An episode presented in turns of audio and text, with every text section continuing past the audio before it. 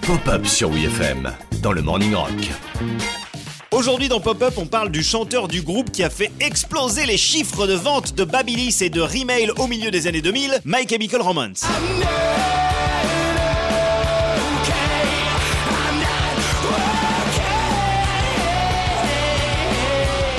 Quand My Chemical Romance prend le monde d'assaut avec son troisième album de Black Parade, c'est comme si le genre emo avait atteint sa final form, comme euh, Freezer dans Dragon Ball Z. Tous les ados de la planète sont maraboutés par le groupe du New Jersey et dévalisent la trousse à maquillage de leur daronne. Mais ça va pas, Baptiste, qu'est-ce que tu fais? C'est pas une phase, maman, ok?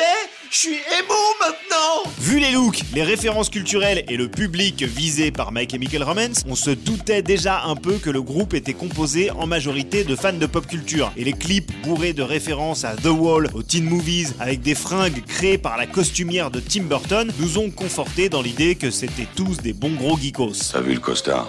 C'est la classe, non? Mais il y a un membre du groupe qui est en fait beaucoup plus atteint que les autres, et c'est le chanteur Gérard Way. Ah ouais Et ouais Gérard Way Eh Gérard Ouais J'arrête. Donc, en 2007, parallèlement à My Chemical Romance, Gerard Way met en pratique son autre passion, l'écriture de comic books. À l'époque, beaucoup ne prennent pas la chose complètement au sérieux, mais ils ferment bien leur face quand sort The Umbrella Academy, un comics excellent, bien écrit, qui se vend comme des petits pains et a carrément fini par être adapté en série sur Netflix.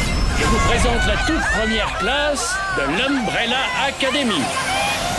En 2014, Gerard Way bosse carrément pour Marvel et crée la mini-série Spider-Man Edge of Spider-Verse pour laquelle il invente le personnage de Penny Parker qu'on retrouvera 5 ans plus tard dans le film d'animation acclamé Into the Spider-Verse. Bien joué Gérard ouais, ouais